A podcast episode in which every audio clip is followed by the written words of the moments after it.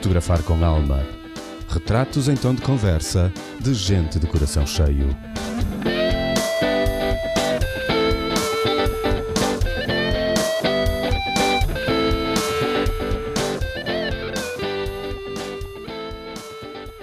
Olá, Mário. Ora, vamos lá a mais uma conversa boa. O meu convidado de hoje exerceu cargos de direção até que um dia resolveu seguir a sua intuição e passou a ajudar pessoas a enfrentarem os seus medos e a se entusiasmarem com as suas próprias vidas.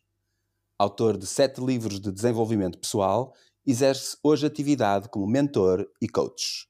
Bem-vindo, José Micar Teixeira. Olá, Mário, tudo bem? Tudo bem, meu caro. Muito obrigado por teres aceito este meu convite. Eu é que agradeço o convite. Apesar da gente não se conhecer pessoalmente. Exatamente. Conhecemos-nos vocalmente. É? Vocalmente. Principalmente a partir de hoje. Exatamente. Mas temos eh, um conhecido em comum que talvez baste para nos ligar. Exatamente. Sem dúvida nenhuma. Além de que tudo o que tu partilhas e que eu vou seguindo nos últimos tempos, de vez em quando, eu acho que também é conteúdo suficiente para uma conversa boa. Ok, sim, sem dúvida nenhuma. E eu vou começar por. Uh, olha, vamos começar pelos sete livros. Uhum. Tu já, para escrever sete livros, já andas uh, nesta coisa do, do, uh, do desenvolvimento pessoal há uns aninhos. Sim, já há quase 20 anos. Embora, embora a primeira parte foi. Sabes, quando eu saí, digamos, de, de ser diretor das empresas, do Grupo Sonai, não tem mal nenhum dizer, toda a gente já sabe, não é? eu fui ser terapeuta de Reiki, porque foi uma coisa que eu me apaixonei enquanto cura de uma depressão que eu tive há 20 e muitos anos atrás. Tinha eu 33 anos. E apaixonei-me por essa terapia e fiz os vários cursos, né? e então percebi que era aquilo que eu queria fazer. E quando eu saí uh, da Sonai, comecei como terapeuta de Reiki. E isso durou ainda seis anos. E nesses seis anos eu percebi que, ainda que eu gostasse do reiki, toda a envolvente, eu descobri que eu gostava de conversar com as pessoas. Eu gostava de provocá-las a acreditarem nelas próprias, a iniciarem mudanças de vida. E comecei a me interessar muito por isso. E na altura, lembro perfeitamente que vi uma revista em que pela primeira vez vi a palavra coaching. E percebi que coaching, no fundo, era o que eu estava a fazer. Não é? E então eu in, pá, investiguei e comecei a fazer cursos. Aqui em Portugal, que ainda havia poucos na altura. Hoje há muita coisa. Hoje, hoje até o mercado está saturado disso. Mas na altura não havia muito. Então eu comecei por fazer. Né? Depois, mais tarde, fiz e comecei a fazer só coaching. Ou seja, abandonei o Reiki num processo, digamos, faseado no tempo, não é? Até que finalmente só fiz coaching. E, portanto, coaching estou há quase 12 anos, 12, 13 anos, a fazer só coaching mesmo. Sim, é, é engraçado porque eu imagino uma sessão de reiki, de reiki é, é em silêncio, certo? Completo, completo. Exato. Completo. Mas eu tinha uma coisa que era, como eu adorava conversar, primeiro a pessoa identificava o problema que tinha, não é? Sim. Dizia, estou deprimida, estou isto, enfim, o, o, que ela tivesse, a pessoa. E depois faz, eu falava já um pouco aí. E depois, enquanto estava a fazer a sessão de Reiki, lembrava-me assim de coisas que poderia perguntar, assim no meio da, da, do nada, não é? Não, não eram propriamente uh, percepções extrasensoriais nem nada disso. Opá, era a minha cabeça a pensar, não é? Sim. E então, quando acabava a sessão, a pessoa sentava-se à minha frente e eu começava a perguntar coisas e a provocá-la. Por que não? Estás a ver? Numa fase, numa fase ainda muito hum, primitiva, porque eu não tinha noção do que estava a fazer, não é? E as pessoas começavam a escutar. E como ficavam melhores com o Reiki, é porque o Reiki acaba por ajudar a, a, relaxar, a ter mais confiança em si próprio, a não ter tantos medos, não é?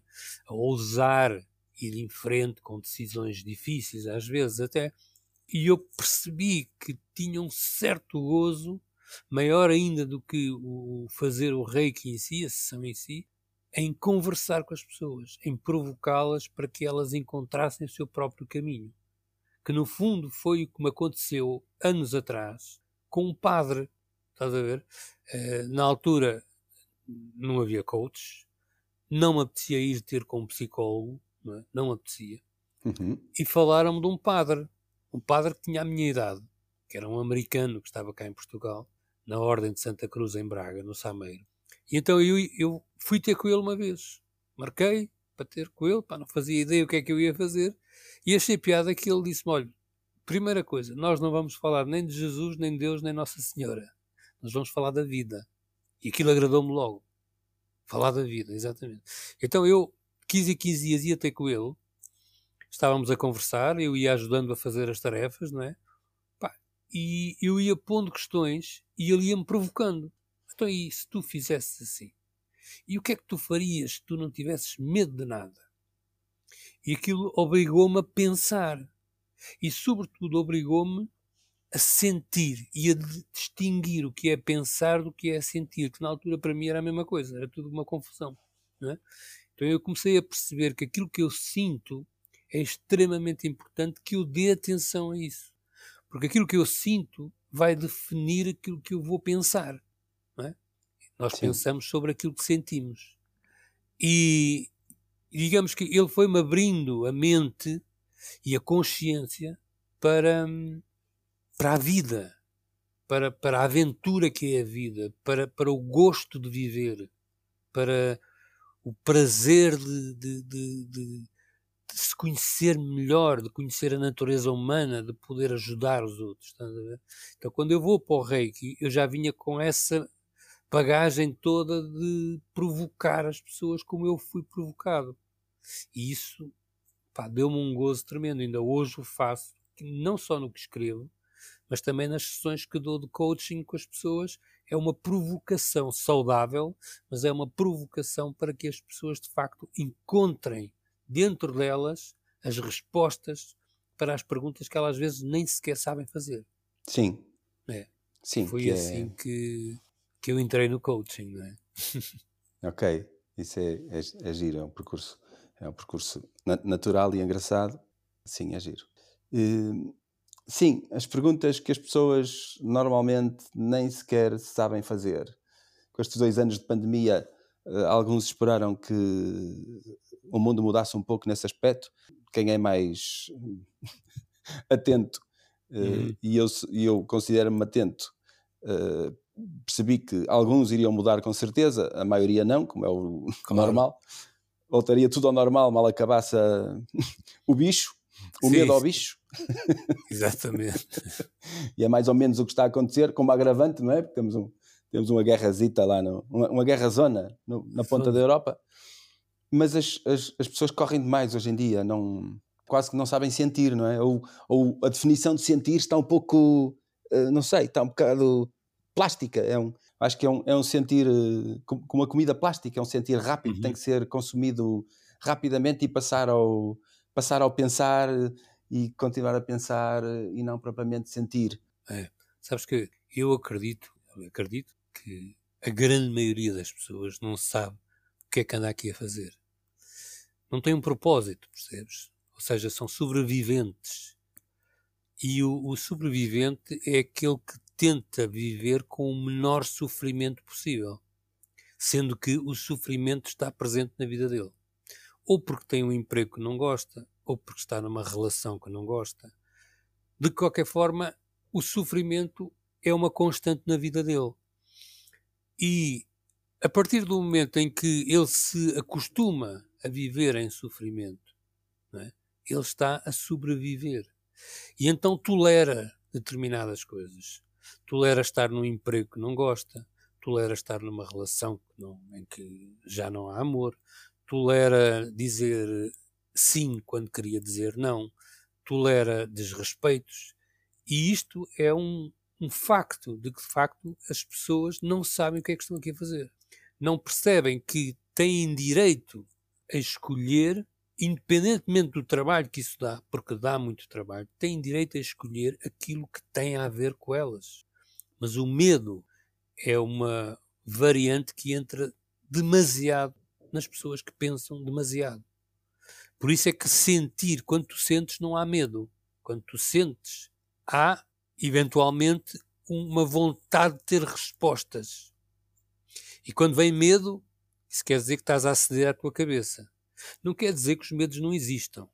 Agora, nós para sentirmos, vamos supor, eu quando me faço esta pergunta, nesta situação, o que é que eu faria se eu pudesse fazer tudo o que eu quisesse? Automaticamente eu vou sentir essa pergunta e vou responder de uma forma livre e direi eu faria isto. E, e quando eu digo isto, não há medo nenhum. O medo vem a seguir. Ah, pois, mas entretanto, como é que eu vou fazer isto? Eu tenho medo disto. O importante, e no coaching é um bocado o que eu faço às pessoas, é que elas acedam à parte delas onde não há medo. Porque aí elas obtêm respostas. O que é que eu faria se eu não tivesse medo de nada? É pá, faria isto. Muitas vezes as pessoas dizem, dão respostas que são no fundo, fugas. As pessoas diziam, ah, se eu pudesse fazer o que quisesse, eu ia para uma ilha e não queria que ninguém me chateasse. Isto é uma fuga. E a partir daí eu exploro isso. Porque é uma fuga e eu não quero que a pessoa fuja. Eu quero Sim. que a pessoa seja honesta com ela própria. É? Sim. Mas muitas vezes, se não na maioria das vezes, as pessoas dizem aquilo que sentem. Mudava de emprego. Ok. Então vamos tratar disso. Ah, mas eu tenho medo, eu sou efetivo, e, e se por acaso eu mudo para uma coisa pior, isso, estás a ver? Vem o medo. Sim. Mas aí nós temos que usar o cérebro não para alimentar os medos, mas para resolver e ultrapassar esses medos, para que nós sigamos aquilo que sentimos. Porque é aí a grande finalidade da vida. Porque quando tu te conectas com o teu sentir, tu conectas-te com a tua verdade. É? Quando tu respondes livremente às coisas, estás a dizer a tua verdade. Estás, estás a, a expor-te completamente perante ti mesmo. Eu, se não tivesse medo, faria isto. Ok? Então é isso que você vai fazer. Vamos agora elaborar uma estratégia para chegar lá, no seu ritmo e no seu tempo, e enfrentando os medos que temos que enfrentar. Porque tu tens dois tipos de medos. Tens os medos adquiridos que são aqueles que tu apanhaste, digamos assim, quando eras criança. Sim. Né? E tens os medos do adulto. Aqueles que tu apanhaste agora, com situações com, que te aconteceram na vida, não é? Sim, sim. E o grande, a grande dificuldade das pessoas é os medos adquiridos. Porque eles estão no inconsciente.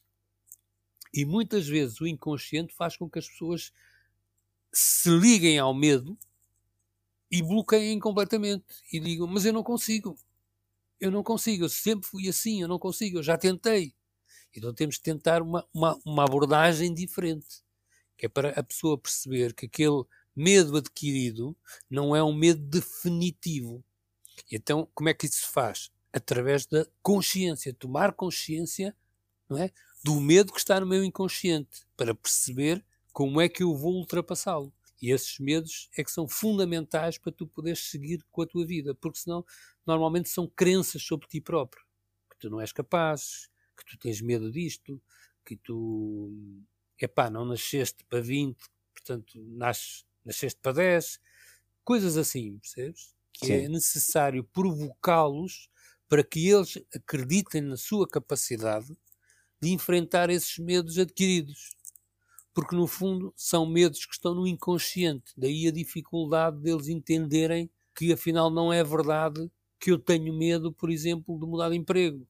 É um, é um dado adquirido. O meu pai, na minha infância, disse: pá, o emprego é para a vida. Sim. E eu automaticamente fiquei com medo de mudar de emprego, porque é para a vida. Sim. Não é? Então eu tenho que perceber que esse medo é da criança com 5, 6, 7, 8 anos e não do adulto de hoje. E quando nós conseguimos fazer isso, de repente a pessoa ultrapassa esse medo, toma consciência desse medo e pode efetivamente enfrentá-lo e dizer: Não, eu sou um adulto hoje. Não há razão nenhuma de eu temer mudar de emprego. Se eu tenho medos, tenho, mas também tenho a capacidade de os enfrentar porque eu quero, eu senti que eu queria algo diferente para a minha vida. É? Sim, e muitas vezes esses medos vêm até disfarçados de outras coisas, não é? Porque o, É o uhum. eu mereço 20, mas ninguém me vai dar mais do que 10. Exatamente. Não é? Exatamente. E isso é tramado. É, porque há pessoas que ficam completamente limitadas por isso. Aliás, a grande maioria das pessoas é limitada por esses medos. Sim. E por isso é que tu vês que a grande maioria das pessoas não vive intensamente a vida. Pelo contrário, tem medo da vida. Todos os dias enfrentam os medos no sentido não de ultrapassá-los, mas de dizer eu tenho este medo. Sim. Eu tenho consciência que tenho este medo. Eu não consigo. Eu até quero, mas eu não consigo. Exato. E é terrível. É terrível, Mário. Porque tu vês pessoas que podiam ter uma vida completamente diferente se acreditassem nelas próprias. Se acreditassem na sua capacidade de enfrentar medos. Medos, repara, tu tens os medos palpáveis, tu tens medo de um cão, não é? Pá, o cão vem ter contigo, tu tens medo, tens medo de um leão, mas é medo de emoções, é medo de sentimentos, é medo de situações que não são palpáveis. E aí a grande dificuldade, como é que eu, eu tenho medo de mudar? É?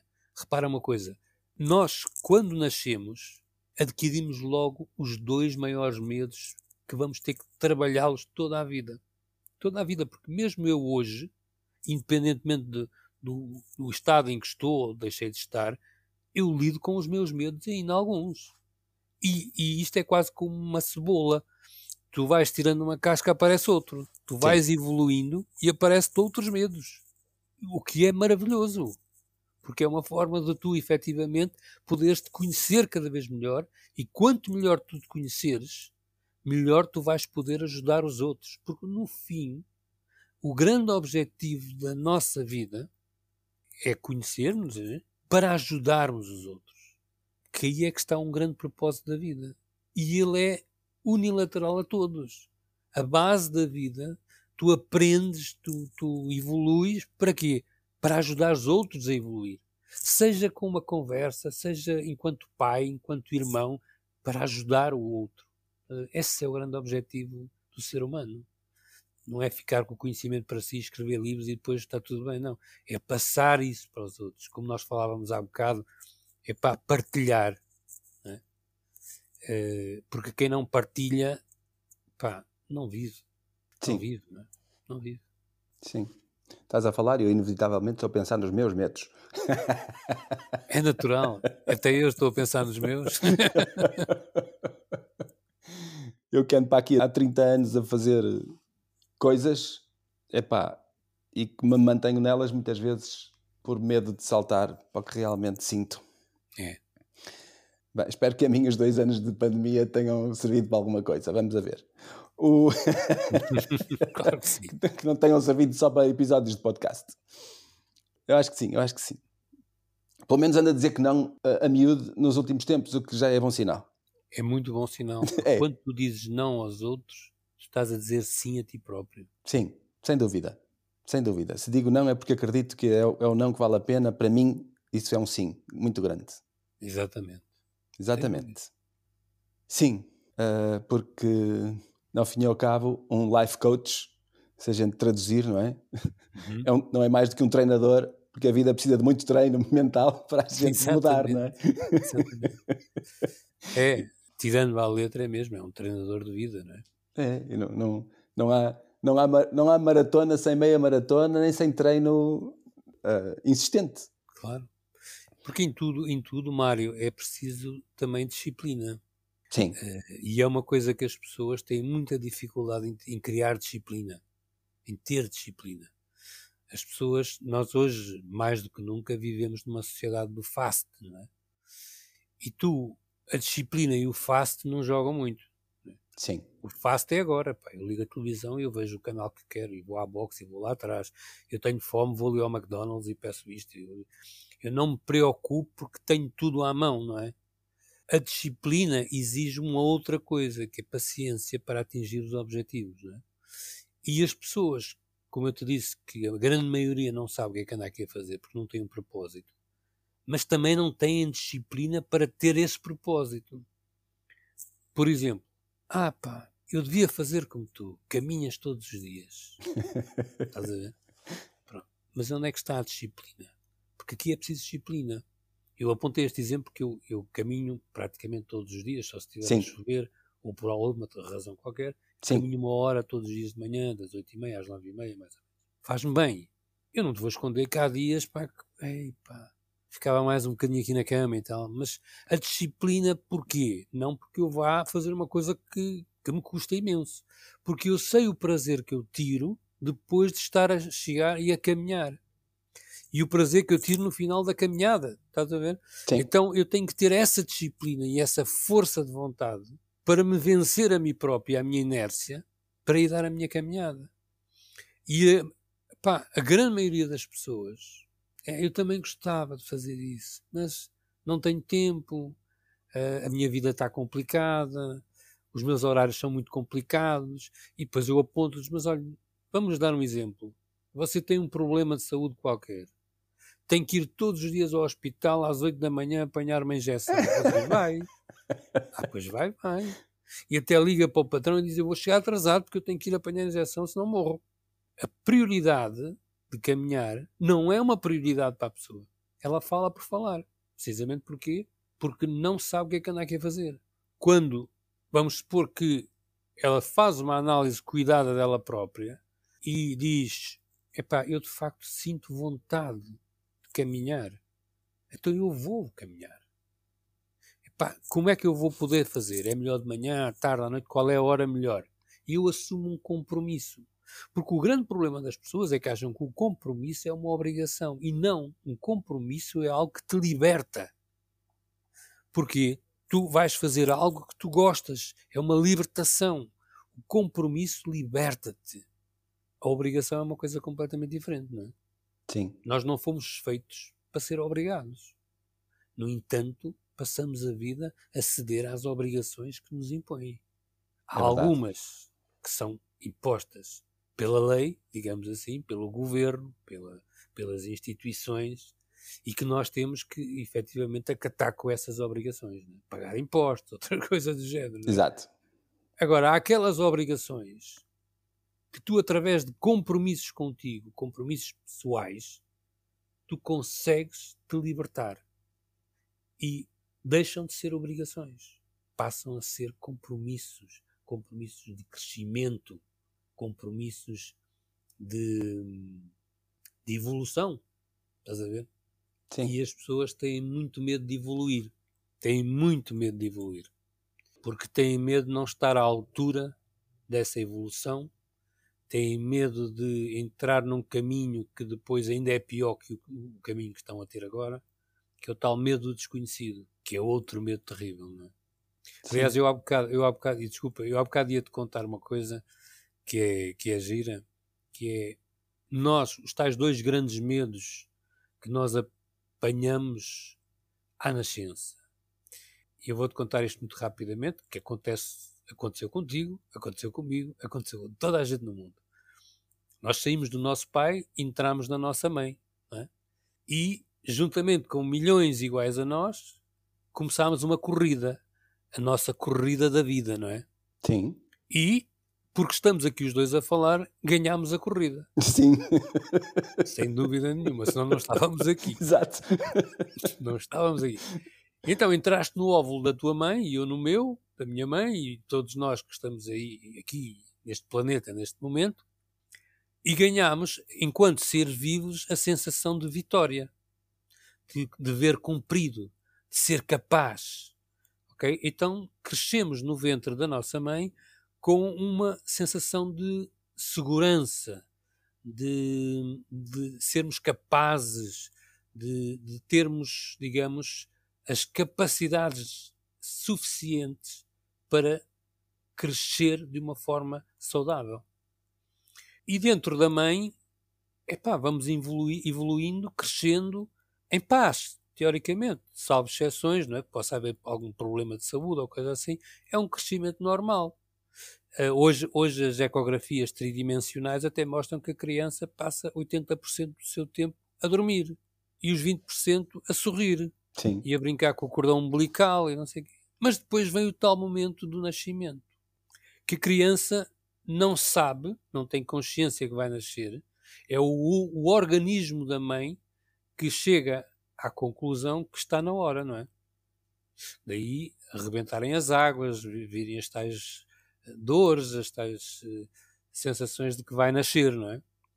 E nós somos expelidos de um mundo tranquilo que nós, entre aspas, dominávamos, onde éramos unos e senhores, e somos projetados para um mundo completamente diferente.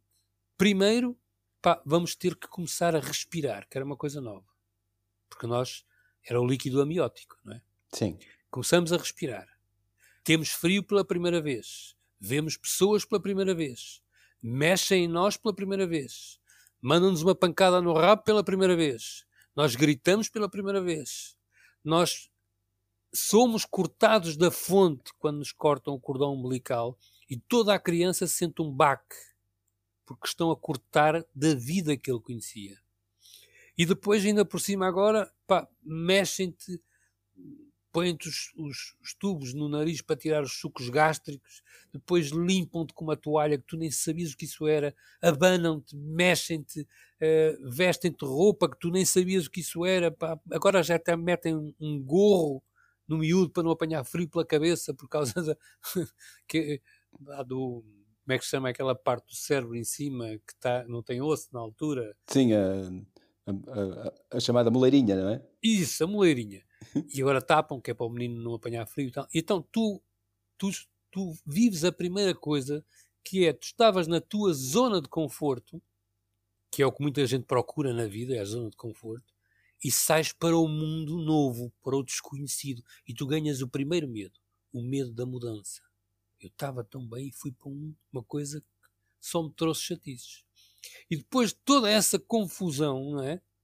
Eles ligam-te à tua mãe outra vez, põem-te no colo da tua mãe e tu reconheces a fonte, porque é a tua mãe com quem tiveste nove meses. Reconheces a fonte e ganhas o segundo medo. O medo de perder as pessoas, o medo de perder as coisas, o medo da rejeição. Estás a ver? É incrível. E a partir daí esses medos ficam gravados no teu inconsciente. E, e depois, ao longo dos primeiros 5, 6 anos, eles podem ser trabalhados de uma forma boa, se os pais tiverem consciência disso, ou então podem tornar a tua vida uma verdadeira confusão. Que é o que a grande maioria faz. Independentemente de, de serem bons pais, sai sempre, porque nós, enquanto crianças, ouvimos nove vezes és bonito, uma uma vez só és feio, tu gravas aquela que tu não gostas. Pá, porque é assim, nós somos assim. Sabes aquela história do, do, do homem que diz à mulher: Mas tu amas-me, mas tu amas-me, mas tu amas-me. E ela diz dez, nove vezes que, ele, que o ama e ele mesmo assim não acredita. E um dia ela diz: oh, Estás-me a chatear. E ele, ai meu Deus, ela não é que é, é que é mesmo assim. Epá, porque nós temos esta, esta tendência natural que não devia ser. E isso que eu te dizia, os nossos pais são, foram uns excelentes pais connosco, obviamente, mas só deram o que sabiam. E no meio há, ah, deixa isso que eu faço, tu não consegues. Ups, eu não consigo, eu não sou capaz. Sim. E mesmo que eu tenha feito nove vezes bem, aquela ficou gravada. Epá, eu lembro de episódios que o meu pai, que não vou agora por aqui a contá-los, claro. mas que Epá, ele fazia nove vezes uma coisa, dizia-me uma diferente, porque era menos boa e eu gravava aquilo. Eu gravava aquilo, não é? Sim, gravamos. Gravamos muito facilmente as coisas, essas coisas todas. Exatamente. Essas, essas, esses negativos. O que é estranho. Porque é que nós não gravamos os positivos realmente na quantidade em, em que eles existem, não é? É. Mas é esse trabalho que nós devemos fazer enquanto adultos começar a perceber as percentagens no meio disto tudo, é? começar a perceber, afinal, o que é que faz sentido para mim. Não é? E quando tu começas a pensar o que é que faz sentido para mim, tu estás a ser o adulto. Então tu tens as ferramentas hoje, ou se não tens, vais procurá-las, é? é? isso que faz o coaching, a psicoterapia e por aí diante, não é? Vais buscar as ferramentas para poderes distinguir não é? quais são os medos adquiridos e como, e como enfrentá-los e tirar-lhes o poder que eles têm sobre nós, para poderes efetivamente seguir em frente com o teu caminho. É maravilhoso isto. isto, isto quando nós, sabes que a natureza humana fascina-me. Sempre me fascinou, mas eu tive consciência disso só aqui há uns 20 anos, no fundo. Não é? E é maravilhoso quando tu consegues pôr a própria pessoa a decidir sobre a sua vida a partir daquilo que ela sente, a partir daquilo que ela realmente quer para ela, a partir daquilo que lhe faz sentido, a partir daquilo que tem a ver com ela. Porque isso é, se tem a ver contigo, faz parte da tua verdade. Tudo aquilo que eu falo às pessoas, se as pessoas dizem isso faz sentido, já era delas antes de ser meu. A vida é Sim. é gira. É generosa e é gira. e, e como tu dizes, não existe melhor presente do que a vida. Exatamente. Mesmo. Mesmo, mesmo. Que alguns eu li. E tu vais dizendo nos teus 265 vídeos no teu canal do YouTube. tem muita coisa para ouvir. Tem, tem. E vídeos curtinhos, hein? malta, podem ir lá ouvir assim um por dia. Vão ouvir dois, provavelmente, mas são coisas curtinhas, assim uns minutinhos, três, quatro, cinco, três, dois. É, é por aí, é por aí, porque eu, eu, aquilo que eu quero passar, eu não quero cansar. Eu quero dar o suficiente para a pessoa pensar e sentir e, e dizer porque não. Ou identificar-se com o vídeo, estás a ver? Isto Sim. também acontece a mim. Então, então aprofundam o conhecimento, não é? Aprofundam, têm mais curiosidade. Depois até podem ver outros, outras pessoas que põem vídeos do mesmo tema, não é? E vão, vão tirando e vão procurando aquilo que faz sentido para elas, porque era como eu te dizia, se faz sentido para elas, já era delas antes de ser de quem o disse. Sim. E sim, é bom que sejam curtinhos também, que é para as pessoas só ficarem a refletir ligeiramente durante todo o resto do dia em que vão continuar a correr e a sobreviver Exatamente. na sua vida. depois, depois há muitos que, infelizmente, dizem: Pois, mas isto isto é o que ele deita para fora, porque provavelmente ele não faz nada disto. Ok. É aquelas desculpas que as pessoas dizem, não é? Para justificarem o não estar a fazer. É, ele também não faz.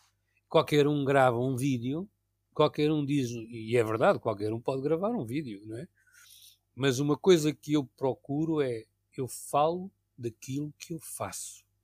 Porque independentemente do que tu pensas, do que tu dizes, do que tu sentes, do que tu pensas, tu és o que tu fazes.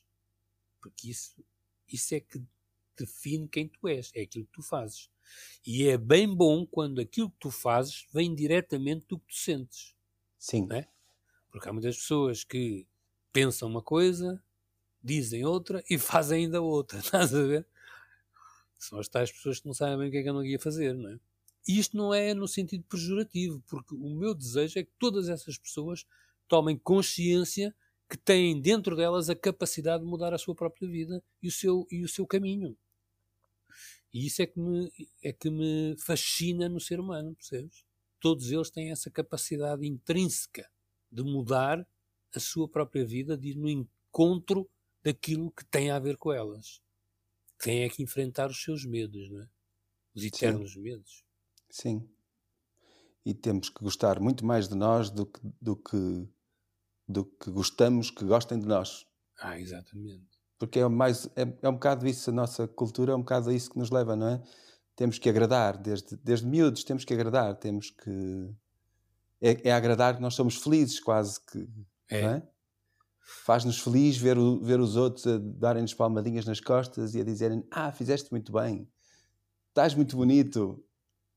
É, mas falta-nos falta-nos o amor próprio de sermos o que entendemos ser, fazermos da nossa vida o que entendemos fazer, sem estarmos à espera do outro, que o outro nos venha congratular por isso. Sim. Isso não é fácil. Não, foi, foi um dos trabalhos que me deu mais trabalho, aprender Sim. a dizer não. Sim. Aprender a escolher aquilo que eu sentia que era a minha escolha. Porque eu venho de uma educação disfuncional. E não vimos todos? todos. Quase todos. Aliás, nós fomos educados por seres humanos que, como nós, vêm cheios de medos. Exatamente. E, e, e que tentam ensinar-nos coisas que não funcionam com elas. Exato. Estás a perceber? Tens que ser feliz. Epá, a vida tens de ser feliz. E, e, e, dão-nos o exemplo que não são felizes. Como é que nós, nós ficamos, nós enquanto crianças, é? nós ficamos muito baralhados. Porque se o teu pai te diz, pá, tens que ser feliz, e tu vês o teu pai a chorar, ou a dizer mal do trabalho, ou, ou com dor de cabeça por causa de não sei quê, pá, né? tu dizes, então, mas onde é que está aqui a verdade? Porque eles são os teus modelos. Eles estão-te a dizer, deves ser feliz. Epá, mas eles não são felizes. Então, o normal é não ser feliz. Isto são conclusões que as crianças, pá, com, com, com a sua limitação ainda em termos de pensamento e clarividência e consciência, tiram essas conclusões. Sim. E depois eles, eles fazem, digamos, criam as suas próprias crenças. Pá, o meu pai diz que tenho de ser feliz, mas ele é infeliz, portanto o normal é ser infeliz. Então não tem mal ser infeliz, porque o meu pai também era infeliz.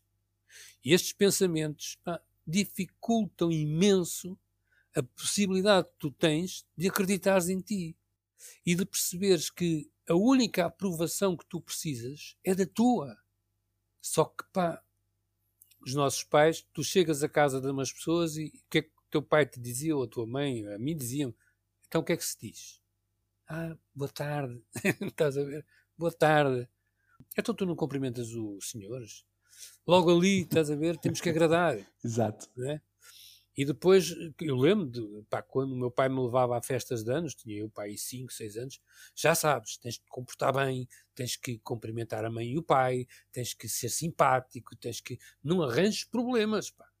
Senão não vais mais aos aniversários. Exato. Então eu já ia com uma carga tão grande né, que eu quase que nem me divertia. Chegava lá, a minha preocupação era ir ter com a mãe do, do festejado, bom dia, olá, dois beijinhos e tal, e ter com o pai, e depois para estar lá quietinho, para não fazer grandes ondas, estás a ver?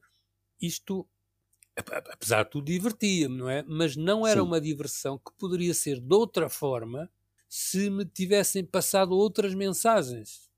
Estás Sim. a entender? Sim. Mas eles não o faziam por mal. Faziam porque era assim que lhes fizeram também, não é? É. Como tu disseste bem, pá, eram pessoas com medos também, não é? E provavelmente pessoas que não ousavam enfrentar os seus medos. Porque esta história de, de, de digamos, pá, da vontade de se conhecer a nós próprios, isso, tudo, isso já existe há milhares de anos, desde os gregos e essas coisas todas.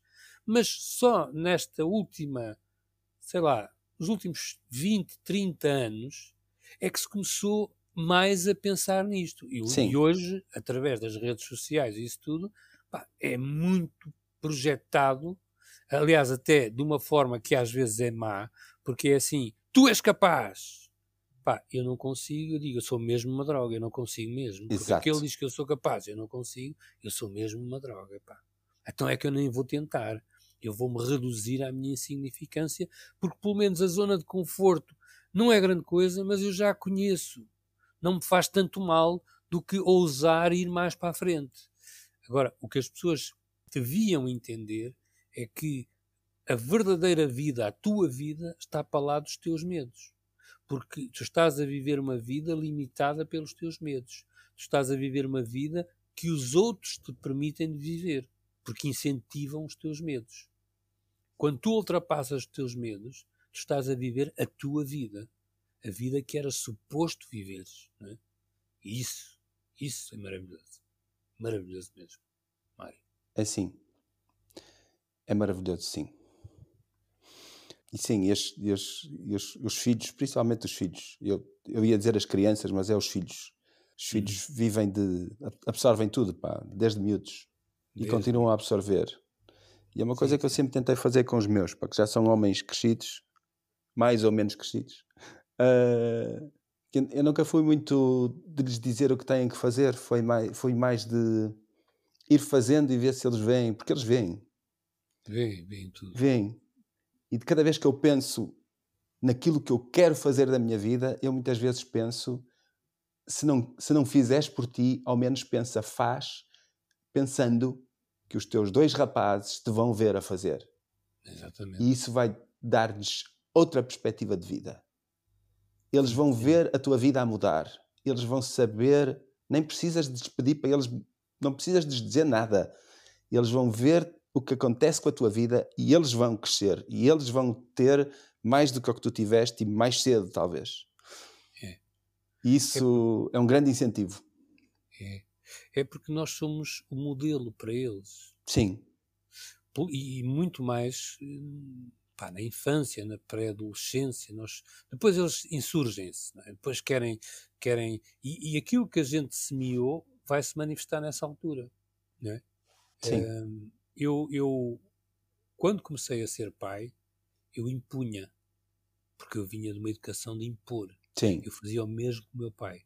Até que eu comecei a perceber que eles também pensam, eles também têm opinião. Então eu passei a perguntar o que é que tu queres fazer? E é curioso que no início era silêncio que eu obtinha, porque eu não os habituei a escolher, a pensar. Então eu insisti bastante. O que é que tu queres fazer? Qual é, qual é a tua ideia sobre isto? O que é que tu queres? E eles aos poucos ousaram começar a dizer, não é? O que é que queriam? O que é que eu quero? Eu quero isto.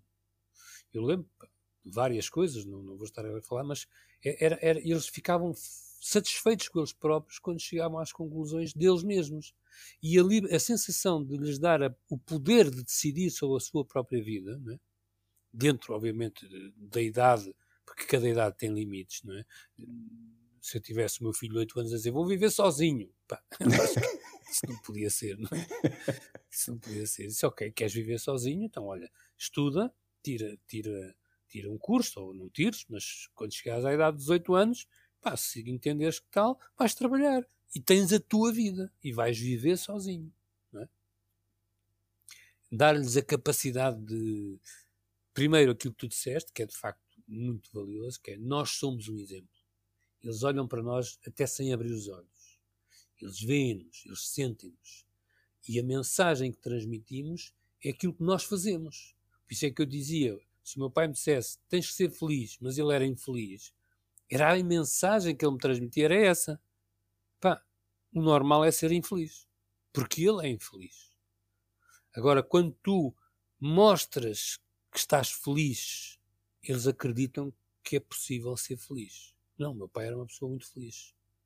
Então eles estão mais abertos a ser felizes também. Né? Isso é muito bom. E dar-lhes autonomia. Dar-lhes autonomia em função da idade que têm, obviamente, e das situações em si. Né? Porque eles devem aprender a decidir muito cedo. Repara, um dos grandes problemas do sistema de educação neste país e em muitos países é que não te ensinam a decidir. Enchem-te de conhecimento. Mais nada. E tu percebes na tua cabeça que o conhecimento só é necessário para um determinado tempo. Para o teste. Sim. Depois passas à frente.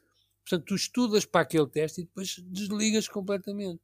Sim. Vais ficando com uma coisa ou outra. Portanto, o sistema educativo ensina-te zero a pensar, zero a decidir, zero ensina-te a aprender, a decorar pá, e a entender determinadas coisas que são necessárias na matéria. Matéria que já não é revista há não sei quantos anos, não é?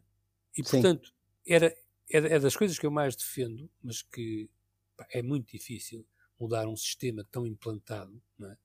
Era que, de facto, se criassem disciplinas diferentes, com algumas que têm que existir, obviamente, matemática, português, essas coisas todas, mas disciplinas que levassem as crianças a ter a capacidade de pensar, de sentir, de decidir, de escolher.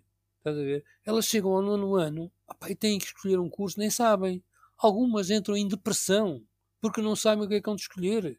Outras são os pais que escolhem: olha, o melhor para ti é isto. E vão, pá, porque o pai sonhava ser médico um dia e não foi, e tu vais para a medicina. E o puto vai porque não sabe decidir. Isso aconteceu comigo. Meu pai mandou-me para, para ciências. Tu vais ser médico veterinário. Pá, eu fui. E quando cheguei ao sétimo antigo e fiz o sétimo de ciências, comecei a chorar. E meu pai perguntava-me: o que é que se passa? Pai? O que é que se passa? Pai? Chorava. Eu não tinha a coragem de dizer ao meu pai: eu quero ir para letras, porque eu quero ir para outro caminho. E, e ele tanto. A pergunta que eu lhe fiz pá, com 17 anos mas tu não me bates. Que estás a ver? Eu ia ter uma escolha diferente ia desagradar ao meu pai, provavelmente. Então não queria. Ele disse: Não, não te bate nada, diz lá o que é que tu queres. Eu disse: Eu quero voltar ao sexto ano e fazer o sexto e o sétimo de letras, porque eu quero ir para relações internacionais, eu quero ser diplomata. Era o que eu queria. Sim. É pá, e o meu pai fez ali uma coisa mudar agora, pá, vais perder dois anos e não sei o quê, e, pá, e estupidez e não sei quantos mais. Eu calei-me logo. Só que eu depois tive uma frase muito simples, pai, que o meu pai mexeu com ele, que é, oh, pai, mas é a minha vida. E ele ficou a olhar para mim, aquilo deve ter-lhe batido bastante, Aquilo foi uma das frases minhas que saíram sem eu imaginar que podiam ter um impacto tão grande. Mas é a minha vida, pai. Ele olhou para mim e disse: Bem, diplomacia também não é mau. diplomacia também não é mau. Ok, vai lá para isso então. Então eu voltei para trás para fazer letras. Sim. E de facto foi o caminho que eu segui, não é? Eu cheguei a estar em Bruxelas um ano a fazer estágio, só que na altura já era casado Pá, e, e, acontecem estas coisas. A minha mulher tinha umas saudades imensas da família. Estava Sim. lá comigo e nós já tínhamos um filho na altura. Pá, e eu percebi que eu não tinha o direito de pegar na minha mulher e no meu filho, seguir diplomacia. Pá, e sabes, quando a gente vai para a diplomacia, primeiro ano vais para o Togo, cinco anos para o Togo. Exato. Pá, eu não tinha o direito, não, não senti no direito de pegar na minha mulher, afastá-la ainda mais da família. Uma coisa é Bruxelas, tu apanhavas o avião em duas horas estavas aqui. Sim. Outra coisa era ir para o Togo, ou para a Serra Leoa, a um país desses, que, com, com, com limitações incríveis. Mas é assim que se começa na, na diplomacia, quando não se tem já canais implantados. O meu claro. pai não era adido cultural nem nada, claro. não era cônsul, não era nada. Claro. Portanto, eu iria seguir o circuito normal os primeiros 20 anos e andar por aí de um lado para o outro. E depois, se tivesse uma boa carreira, é para lá acabava por ir para a Europa. É? Pronto, que é o que. Ou para os Estados Unidos, ou uma coisa assim, não é? Sim, para um, para um canto é, mais pá. civilizado, não é? Exatamente, exatamente. Mas olha, o teu pai teve mais sorte do, do que o meu. Porque eu no dia em que lhe disse ao pai, eu quero voltar para trás para fazer dois anos de equivalência, porque eu quero mudar de área, epá, não era para diplomacia. Eu, eu, ia, eu ia pelo caminho da medicina também, e depois no, no, mês de abril, no 12 ano, em pleno mês de abril, eu olhei à minha volta e disse: O que é que eu estou aqui a fazer? E eu disse ao pai: Eu quero mudar, mas eu quero ir para artes. O meu pai não teve tanta sorte como o teu. o meu, o meu senhor, o meu, fui. O meu, o meu deitou a mão. o, o, se o teu, se o meu, se eu tivesse dito ao meu, ó oh, pai, eu quero ser diplomata, eu acho que ele me dava um abraço e dizia: Vamos embora, filho. Acredito. Olha, por curiosidade, em que ano é que estiveste em Bruxelas? Uh, 87, 8, 88. 88 para 89. Ok. E eu estive em Bruxelas de 89 para 91. Olha que giro. Se calhar cruzámos-nos por lá em 89. Pá. Se calhar cruzámos-nos por lá, exatamente. É verdade. Exatamente. Em 80, é 80, 89 para 91, sim. E fiz uns trabalhos para o, para o consulado. Olha, se calhar, porque eu, eu na altura eu tive um ano de estágio lá e depois havia os exames pá, que eram exames para, para, para, para, tentar ir para a via diplomática, não é? Sim. Eu nem os cheguei a fazer. E, e lembro que foi uma decepção enorme para o meu pai, percebes? O, porque eu fui para Bruxelas, pá, e ele ajudou-me imenso financeiramente, não é? Sim, claro. Porque era, a vida era caríssima lá. Claro. Éramos três, pá. Eu ganhava um, um, um salário de um estagiário. Pois.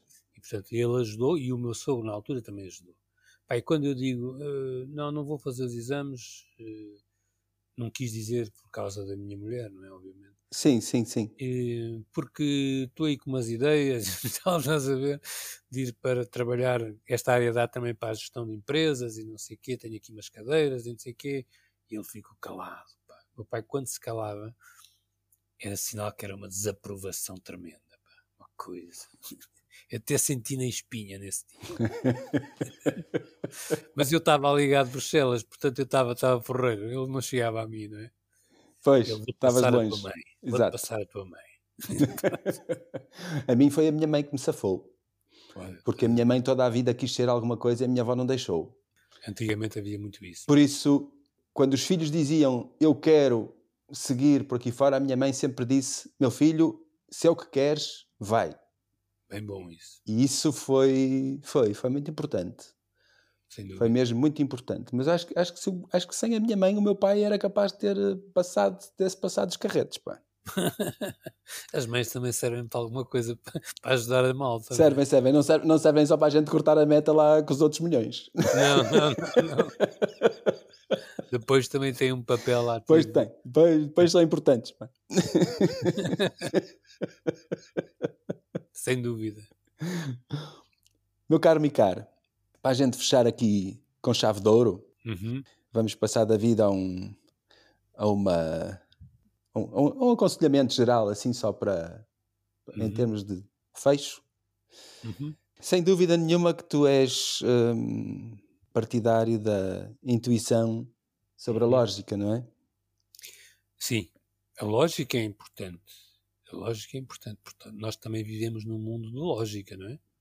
Mas seguir o que sentes, eh, a intuição, hum, perceberes aquilo que tem a ver contigo, aquilo que te faz sorrir, aquilo que te traz liberdade, aquilo que te traz eh, bem-estar, é por aí o caminho. E isso tudo está na tua verdade. É a tua verdade. Viver de acordo com a tua verdade. Mas, mas para isso, a maioria das vezes, nós temos que quebrar muitas coisas de- que nos agarram ao, ao, à, à rotina diária, à nossa vidinha, ao nosso, ao nosso local de, de, de conforto, ao nosso ponto, não é? Claro. E, e- e isso, não, isso não implica desconstruir a nossa lógica, a nossa pseudológica, a nossa lógica do momento? Romper implica que tu vais, pela primeira vez na tua vida, escutar-te. Romper com, com, com medos, romper com crenças, romper com hábitos, romper com coisas, mas que no fundo tu sentes que te trazem algum desconforto, que tu no fundo estás insatisfeito, que tu estás com vontade de algo diferente. E a grande maioria das pessoas sente isso diariamente.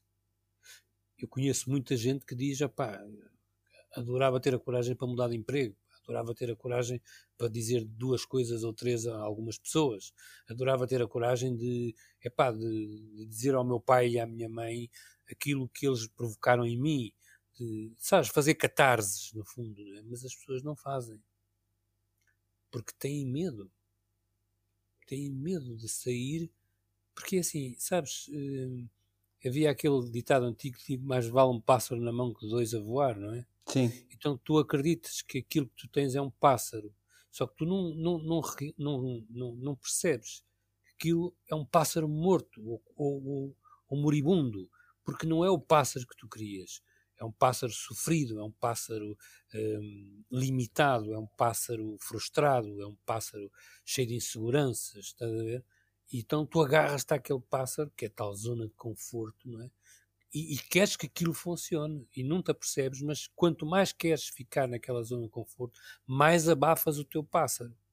Porquê? Porque tens medo do desconhecido e, e- e de largar o pássaro e, pá, de não ter pássaro nenhum ou de ir à procura de um pássaro diferente.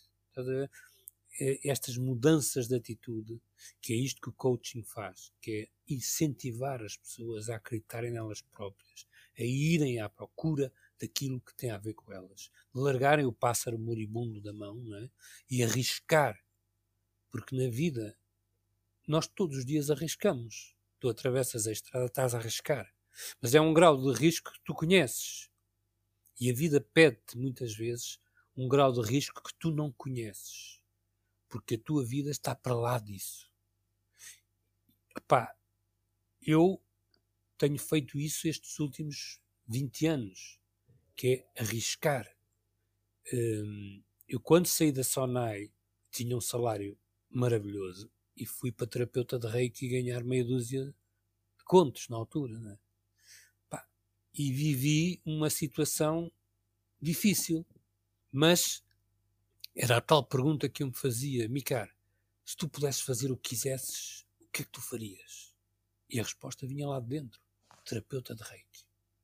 Então continua, mesmo com medo, continua. E, e, é essa, essa, essa motivação extra, percebes, que tu vais buscar dentro de ti, que faz-te acreditar cada vez mais em ti, faz-te descobrir qual é a tua verdade. E só faz sentido, verdadeiramente sentido, que tu vivas de acordo com a tua verdade. Senão estás a viver apenas aquilo que os outros te estão a permitir de viver. Percebes? E a vida é muito limitada assim.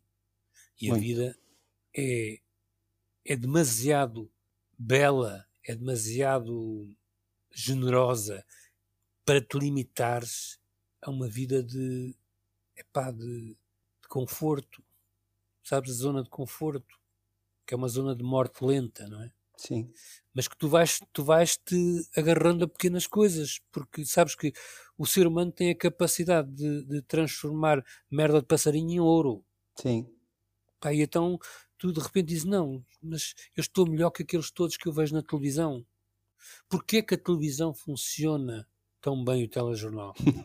Só fala de tragédias.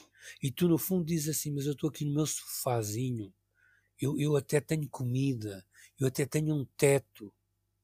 Não é? Então tu tornas-te uma pessoa pá, que te satisfazes com o mínimo. E isso é sobreviver. Isso é sobreviver. Porque qualquer um tem um teto, qualquer um. Mas aqueles na televisão não estão a ter. Olha agora na Ucrânia, não é? Sim. Eu ouço pessoas dizer que sorte que eu vivo em Portugal. Sim. Não é? Que sorte. Mas, e eu pergunto-lhes, mas e que sorte que você tem um emprego que não gosta, não é?